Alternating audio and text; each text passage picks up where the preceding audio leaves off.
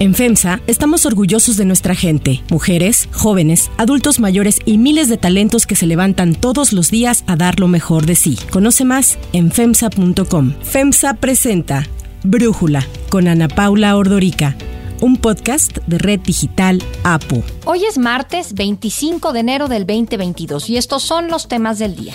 Pese a pedir protección al gobierno federal hace dos años, asesinan a periodista en Tijuana, Baja California. No ha terminado enero y ya son tres periodistas asesinados en lo que va del año.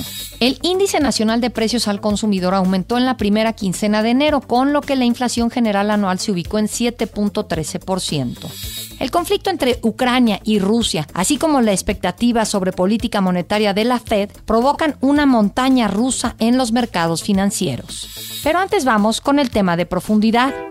Y ya estoy de nuevo aquí Palacio. Tenemos que consumar la obra de transformación. Ya no quiero seguir hablando de estas cosas, solamente de la felicidad de nuestro pueblo. Así habló Andrés Manuel López Obrador ante los cuestionamientos sobre su estado de salud al ser sometido a un segundo cateterismo el pasado viernes primero de enero en el Hospital Central Militar un procedimiento que se informó como de rutina, pero que implicó el ingreso del presidente al hospital a las 10.30 de la mañana del viernes y su salida fue hasta las 11.20 de la mañana del sábado. Los procedimientos de rutina, los check-ups, no implican normalmente pasar una noche en el hospital. En México ya sabemos que existe opacidad sobre el estado de salud de los presidentes y López Obrador no es la excepción. Su carrera política ha ido de la mano con su complejo historial médico. En 2013 sufrió un infarto agudo del miocardio que llevó al político a ser intervenido quirúrgicamente por el cardiólogo Patricio Ortiz, que continúa siendo su médico de cabecera. A mediados del 2018, el entonces candidato presidencial se vio envuelto en rumores sobre su grave padecimiento en la columna vertebral.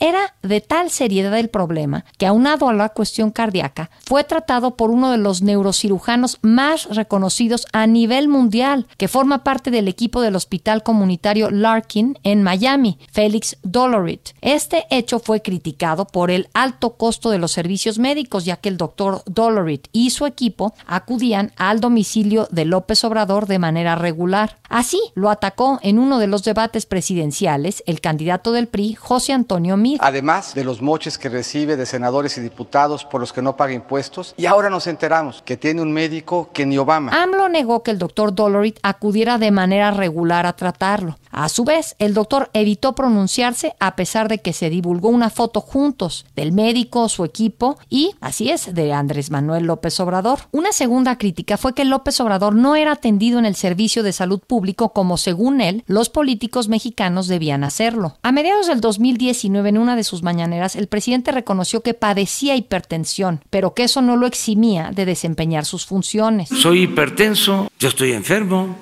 estoy en esta actividad y me cuido. Además de estas enfermedades, el presidente se ha contagiado dos veces de COVID, la más reciente apenas el 10 de enero. En ambas ocasiones ha minimizado la enfermedad y en este segundo contagio hasta fue enfermo, ya contagiado a la mañanera, justificando que creía tener solamente un resfriado. Amanecí ronco. Sí, puede Voy a ser. hacer la prueba más tarde, pero yo creo que es gripe. Así, apenas cuatro días después de que se reincorporara el presidente a sus actividades por este segundo contagio de COVID, se informó que López Obrador ingresaba al Hospital Central Militar para una revisión de rutina, como ya decíamos hace unos momentos. Bueno, tras su cateterismo y alta hospitalaria, apareció López Obrador con esta declaración desde Palacio Nacional que causó bastante sorpresa. Yo tengo un testamento político, no puedo gobernar un país en un proceso de transformación, no puedo actuar responsabilidad, además con estos antecedentes del infarto, la hipertensión, mi trabajo que es intenso, sin tener en cuenta la posibilidad de una pérdida de mi vida. ¿Cómo queda el país? Tiene que garantizarse la gobernabilidad Entonces tengo un testamento. Sin embargo, el testamento del presidente no es necesario para garantizar la gobernabilidad del país en caso de que llegue a fallecer, porque existe un artículo en la Constitución mexicana, el 84, que expresamente dice que en caso de falta absoluta del presidente de la República, en tanto el Congreso nombra al presidente interino o sustituto, lo que deberá ocurrir en un término no mayor a 60 días, el secretario de Gobernación asumirá provisionalmente la titularidad del Poder Ejecutivo ejecutivo. El análisis. Para profundizar más en el tema, agradezco a David Aponte, director general editorial del Universal, platicar con nosotros. David, eh, la salud de los presidentes siempre es un tema pues complicado. En México creo que no somos el único país, pero sin duda en México es un tema complicado. No se sabe bien a bien qué es lo que pasa. ¿Cómo sientes que ha manejado el presidente López Obrador la información sobre su estado de salud ante la opinión pública? Si por ahí empezamos, creo que ha sido un pésimo manejo de comunicación política. El viernes por la tarde, por ahí de la comida, entre tres, tres y media, empezó a surgir la versión en las redacciones, por lo menos en la del Universal, sobre el ingreso del presidente López Obrador al hospital militar. Eh, empezamos a buscar información, a preguntar al vocero, en fin, no había respuesta. La respuesta vino hasta las 4.15 de la tarde en un tuit, digamos, confirmando que el presidente había iniciado un procedimiento ya programado, de lo cual tampoco hay transparencia ni Se abre un espacio de más de cuatro horas. Después de las ocho de la noche es cuando viene ya el comunicado del secretario de Gobernación, Adán Augusto López, que él mismo, digamos, lo firma en, términos de que el secretario de Gobernación informa y ya nos enteramos de lo que pasó. Eh, me parece que no estuvo bien operado, no hubo transparencia, no supimos en el momento en que lo intervinieron, se habla de media hora, quizá más, no lo sabemos, en manos de quién estuvo el país, porque ahí me quiero centrar en, en un punto. El estado de salud de los presidentes los jefes de Estado y de gobierno, es un tema de Estado, es un tema de seguridad nacional y de gobernabilidad. Creo que por ahí empezar. Y me parece que podemos dividirlo en dos temas, el de la salud y la parte de la constitucionalidad. Pero si quieres, profundizamos en el tema. Sí, no, exactamente. Creo que es muy importante porque el sábado escuchamos este video del presidente hablando de su propio testamento, en donde parece que él quiere que se haga algo que no necesariamente cumple con el, lo que dice la Constitución que debe de ocurrir cuando falta un presidente, ¿no? Me parece que ahí lo que está mostrando el presidente es su visión de largo plazo de lo que quiere él políticamente hablando para el país. Es un legado político. Lo que no entiendo es si es el legado político para Morena o para el país. Ahora sí que quiénes son los herederos del testamento, son las corcholatas que ha mencionado él. ¿Quién es la albacea del testamento? Tampoco lo mencionó. Me parece que ahí es una parte muy política y el presidente después de haber salido del hospital pasó la noche del viernes, el sábado por la mañana, mediodía es cuando saca su video, pues aprovecha, digamos, divide la parte de su estado de salud, informa cómo está, se le ve bien y después se mete al terreno donde más cómodo se siente y donde siempre se acomoda más, que es en el terreno político electoral, es cuando viene a hablar de su testamento. ¿A quién se lo está dirigiendo? A las bancadas en el Congreso, ¿a quién va a dejar? No lo sabemos, pero la Constitución es muy clara en los términos de quién debe suplir al presidente cuando llega a faltar es el artículo 84 y me parece que lo que hace, digamos, en el terreno político es eh, devela también un cierto afán de marcar historia en el país, de que él sea un personaje que marque la historia, estando o no estando en funciones, estando vivo o no estando, porque él habló de un testamento, habló como si ya tengo todo resuelto por si la salud, por si el, si el creador no me lo permite, para que la conducción del país sea la que yo estoy visualizando. En todo esto vemos, David, un país otra vez polarizado, no sé si estarías de acuerdo, en donde los detractores del presidente ven en este testamento de López Obrador, pues algo que han hecho hombres como Perón, como Mussolini, como Lenin, como Chávez, hasta Hitler, y eh, los simpatizantes ven eh, que es un acto de responsabilidad del presidente. ¿Qué opinas? El país está polarizado, Ana Paula. En términos políticos está polarizado porque desde la mañanera el presidente ha buscado generar esta sensación sensación de los que están con él, los que están contra él, el pueblo bueno, el pueblo, digamos, o,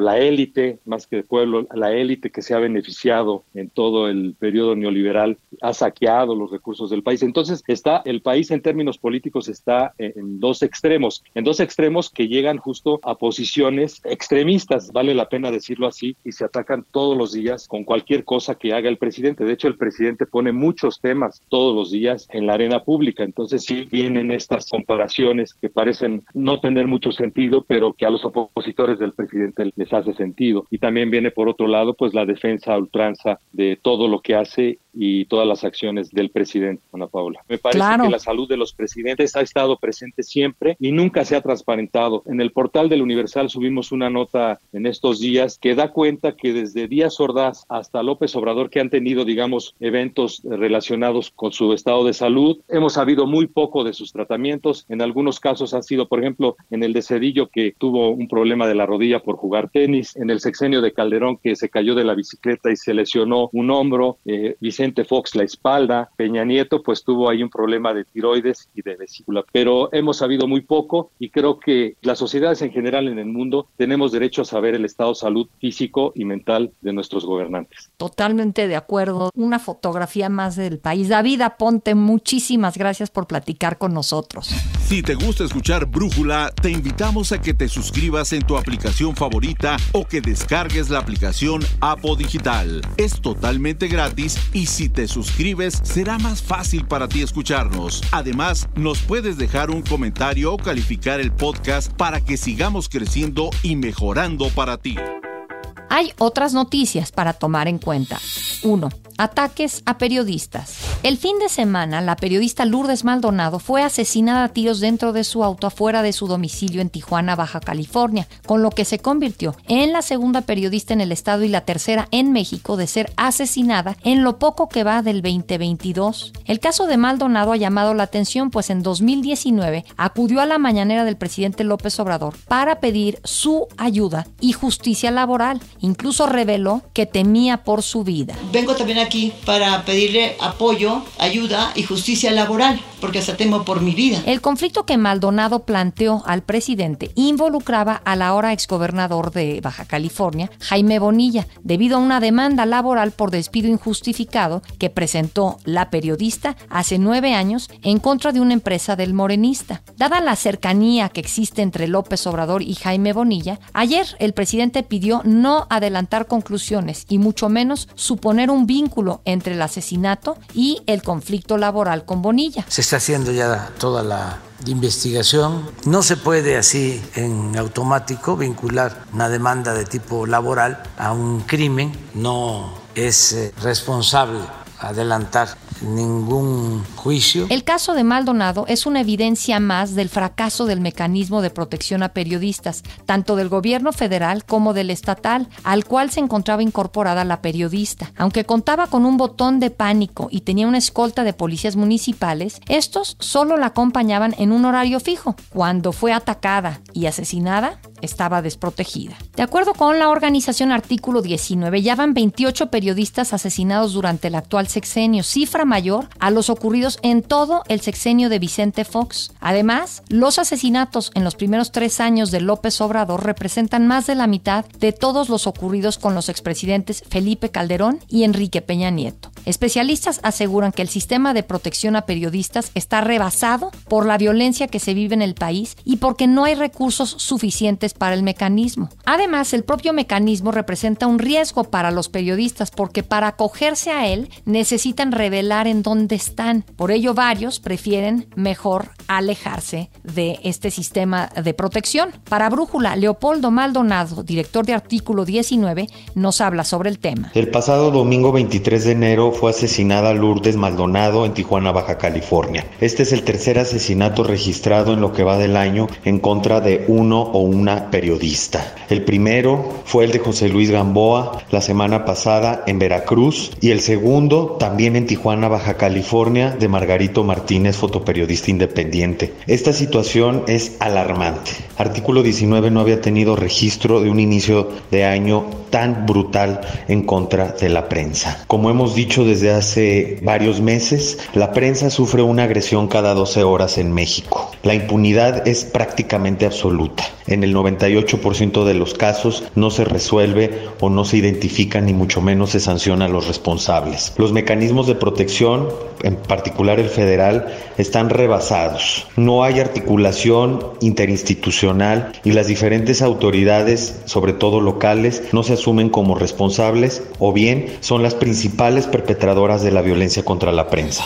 2. Inflación. Durante la primera quincena de enero, el índice nacional de precios al consumidor presentó un incremento de 0.39% respecto a la quincena anterior, con lo que la inflación general anual se ubicó en 7.13% según datos del INEGI. La cifra reportada ubica la inflación por debajo de lo que se registró en la segunda quincena de diciembre, cuando el propio López Obrador reconocía este aumento inflacionario. La inflación está creciendo, que es un asunto que estamos ya atendiendo, es algo que nos impacta por problemas en el mundo de la pandemia que afectó las actividades productivas y hay más demanda que oferta. Por su parte, el índice de precios subyacente, considerado un mejor parámetro para medir la trayectoria de los precios, ya que elimina los productos de alta volatilidad, registró un aumento del 0.34% quincenal y del 6.11% anual. Se trata de su nivel más alto en más de 20 años, lo que refuerza las expectativas de un nuevo incremento a la tasa de interés referencial el próximo mes por parte de Banjico. El primer anuncio de política monetaria de este 2022 por parte del Banco de México está programado para el próximo 10 de febrero.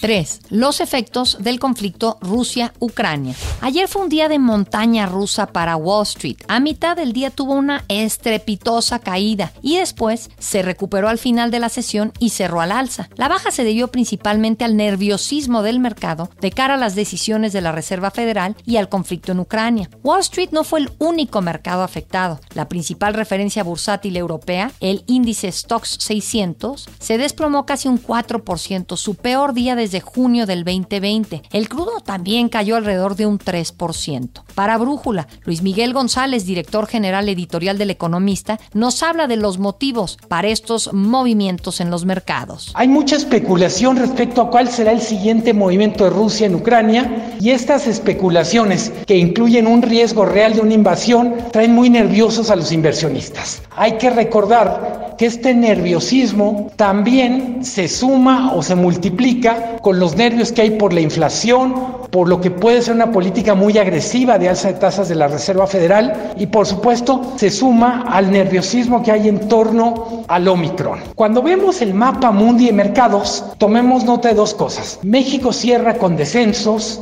de alrededor de 1.3% y tiene que ver con la famosa aversión al riesgo de los países emergentes en situaciones complicadas. Más interesante me parece lo que está pasando en Europa. Hay una caída fuerte de los mercados, ahí sí hubo montaña rusa, pero sin movimiento hacia arriba. Y tiene mucho que ver con la dependencia de Europa al gas que viene de Rusia. Rusia abastece entre el 40 y el 50% del gas natural de los países europeos. Si hay un enfrentamiento entre Rusia y las potencias occidentales, vendrán sanciones y el poder que tiene Rusia más allá del militar es el poder de cerrar la llave y no abastecer con gas Europa. Eso es lo que tiene muy nervioso a los europeos y que seguirá dando noticia en los próximos días. Al ser uno de los factores que ha ocasionado presión en los mercados, ayer los dirigentes de Estados Unidos y varios países europeos, entre ellos Alemania, afirmaron su apoyo sin reserva a la integridad territorial de Ucrania y advirtieron de graves consecuencias a Rusia en caso de que lo invada. Estados Unidos puso en alerta a 8.500 militares por la tensión en Ucrania y el presidente Biden llamó a los aliados europeos en un esfuerzo por mantener la unidad frente a la presión de Rusia. Y es que pesar de insistir en que no tiene la intención de invadir, el presidente Vladimir Putin ha desplegado unos 100.000 militares cerca de Ucrania, en donde Rusia ya se apoderó de Crimea en el 2014 y respalda a fuerzas separatistas en el este.